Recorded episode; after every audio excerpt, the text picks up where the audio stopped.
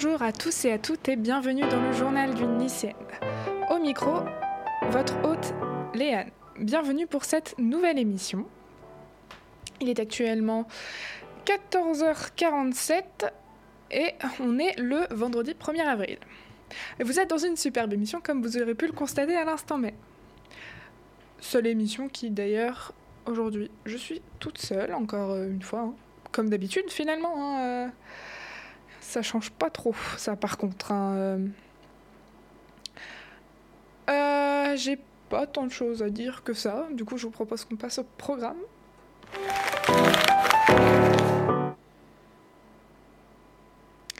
Alors, qui dit 1er avril dit peut-être, comme vous le savez, coller des poissons dans le dos des professeurs, des parents, des frères et sœurs et de ses amis.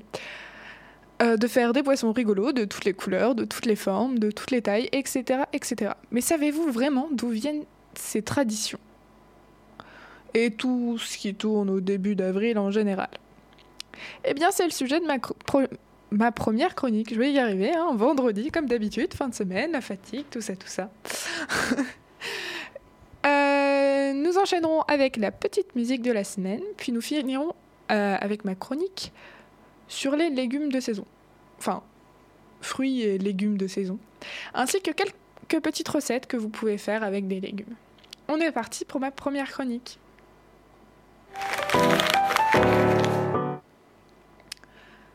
Le 1er avril est le jour des canulars, des farces et des blagues. Mais d'où vient la tradition d'accrocher des poissons dans le dos des gens en criant Poisson d'avril? Comme très souvent, il n'existe pas une seule origine, mais plusieurs origines à la fête du Poisson d'avril. La fête du 1er avril tombe 12 jours après l'équinoxe du printemps. L'origine la plus connue du Poisson d'avril est la décision de Charles IX, roi de France, avec l'édit de Roussillon, le 9 août 1000. 564. Charles IX instaure le 1er janvier comme premier jour officiel de l'année. Selon la légende, certains ont fait preuve de résistance en s'offrant des cadeaux et des présents le nouvel an, le 1er avril, tandis que d'autres continuaient par habitude à offrir des étrennes jusqu'en avril. Donc pour ceux qui n'ont pas bien compris, avant le 9 août 1564, le premier jour de l'année, c'était le 1er avril. Mais du coup, Charles IX, il a dit euh, non, non, non, bah, c'est plus le 1er avril, c'est le 1er janvier. Voilà, voilà. Euh, peu à peu, donc les cadeaux qui s'offraient, euh, les, cadeaux que les résistants s'offraient le 1er avril, sont devenus des fausses étrennes et se seraient transformés en canulars, en blagues, puis en poissons d'avril accrochés dans le dos des distraits.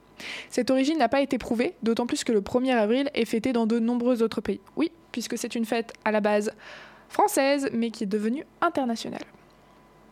Le 1er avril, tombant 12 jours après l'équinoxe de printemps, et il est donc fort possible que cette fête trouve son origine dans l'Antiquité. Une journée était effectivement consacrée au dieu du rire dans l'ancienne Grèce. Cette journée était consacrée aux farces, aux fous et à l'inversion des rôles, comme pendant le carnaval. Cette tradition a été reprise par les Romains avec la déesse Aphrodite. Une autre origine viendrait de l'usage dans différents pays d'ouvrir la saison de pêche le 1er avril, ou au contraire dans d'autres de la suspendre, afin de respecter la période de reproduction.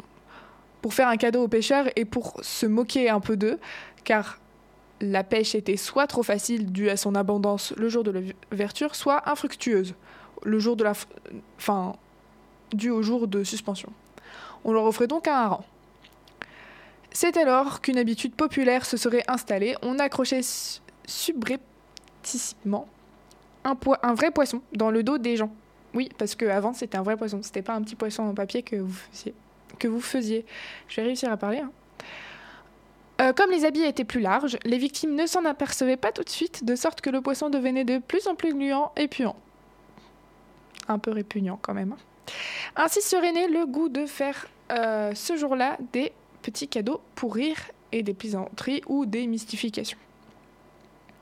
Une autre théorie dit, que, selon le folkloriste Alan Dund, D-U-N-D-E-S, voilà, plusieurs usages semblent s'être en fait mélangés à celui du carnaval, en ce jour qui est une probable émanation d'anciens rites de fertilité et d'inversion de fêtes au cours desquels les victimes de farces sont confrontées à un rite calendaire de passage.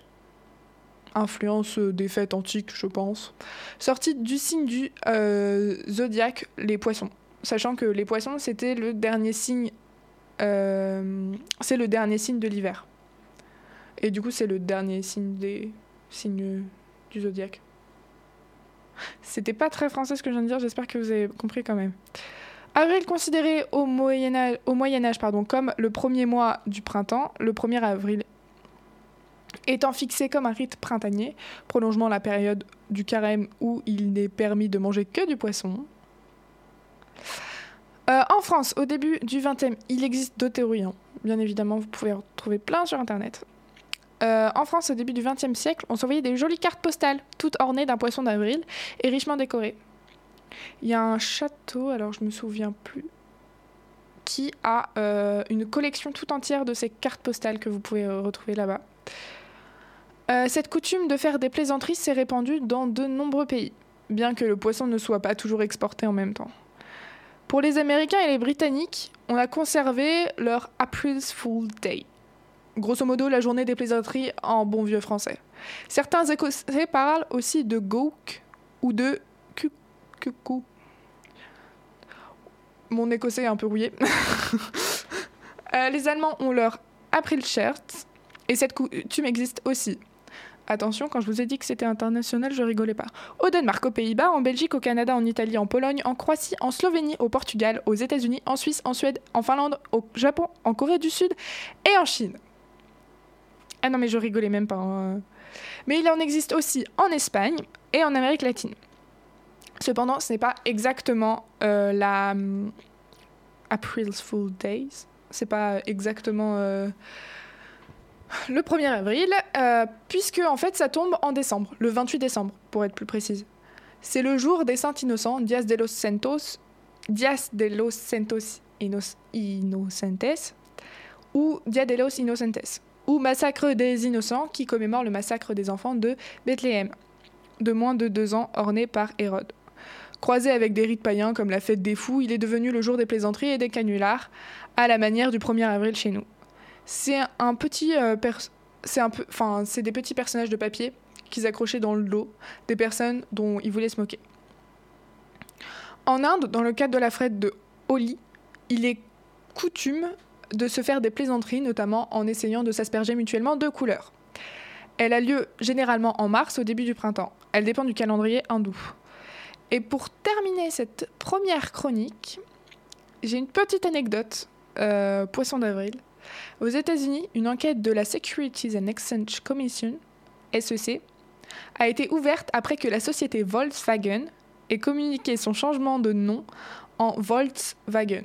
Donc ça ça s'écrivait plus avec un K, mais avec euh, TS à la place du K. Enfin, en gros avec un T à la place du K, quoi. Pour la sortie de véhicules électriques au 1er avril 2021. Alors que ce jour, la société n'a pas du tout décidé de changer de nom. Ils ont juste essayé de faire une petite blague qui a pas marché. Dommage pour eux, la blague, elle n'a pas été assez médiatisée. C'est donc euh, sur cette anecdote que nous finissons cette chronique et que nous passons à la musique de la semaine. Euh, nous allons donc faire une petite pause avec la musique de la semaine qui n'est autre que Riptide de Vance Joyce. Bonne écoute et à tout de suite sur Delta FM 90.2.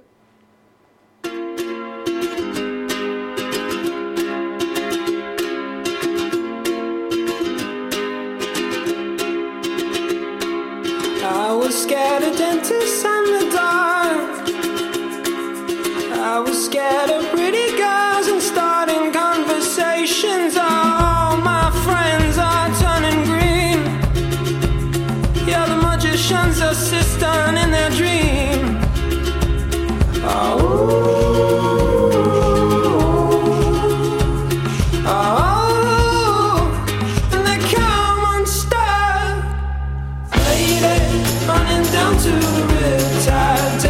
to the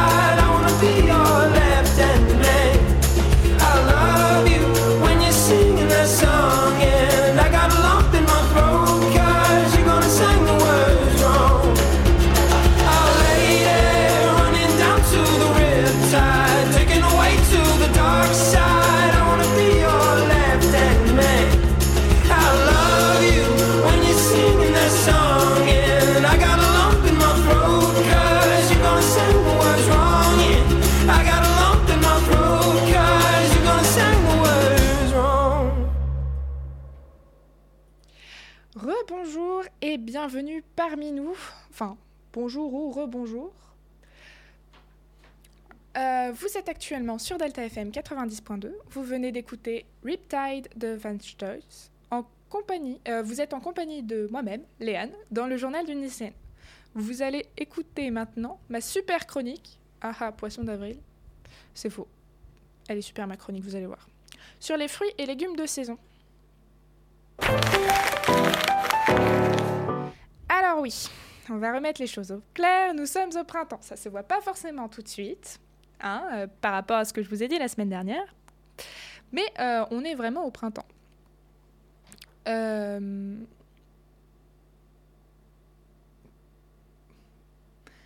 C'est quand même, enfin, faudrait quand même évoquer les quelques jolis légumes et les jolis fruits de cette jolie saison, quand même.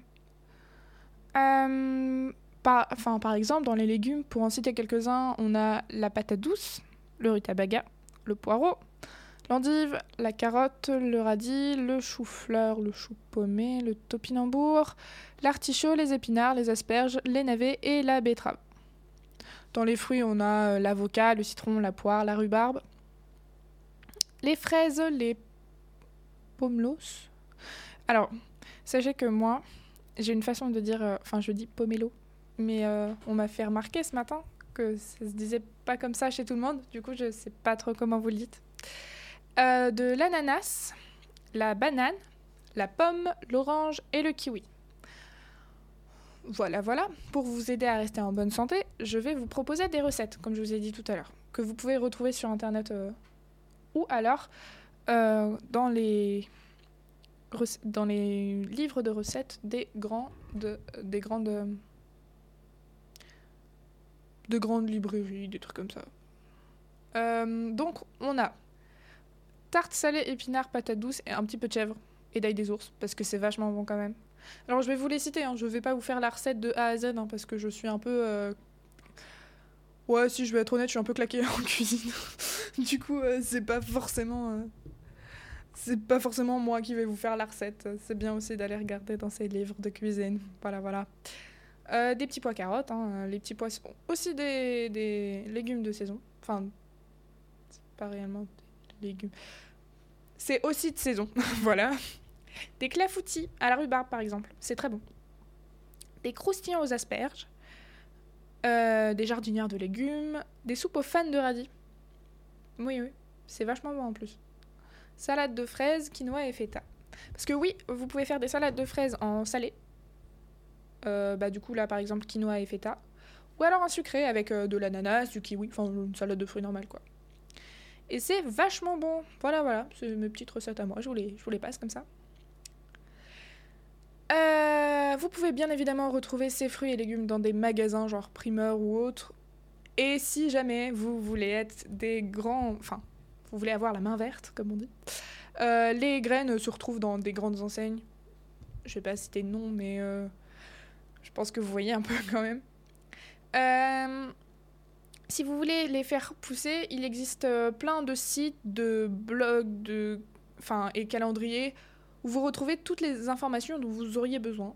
Euh, il existe aussi, enfin, dans les calendriers, vous pouvez en retrouver dans les grandes librairies, les espaces culturels, et j'ai même fait la recherche pour vous. Vous pouvez les retrouver en PDF gratuit sur Internet. Voilà, voilà. Si vous cherchez bien, normalement, tout est bon. Euh, cette chronique est assez courte parce qu'elle est déjà finie. Et oui, et oui. Mais ça fait du bien de temps en temps quand même de revenir sur ces petites choses qui peuvent vous aider et nous aider tout court et qui font avancer les choses et l'écologie petit à petit.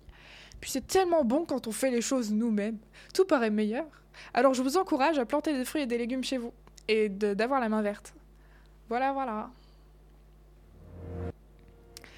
Vous savez ce que veut dire cette euh, musique? Pardon. Euh, on se retrouve donc. C'est déjà la fin de cette émission, déjà pour commencer. Et on se retrouve la semaine prochaine pour une toute nouvelle émission.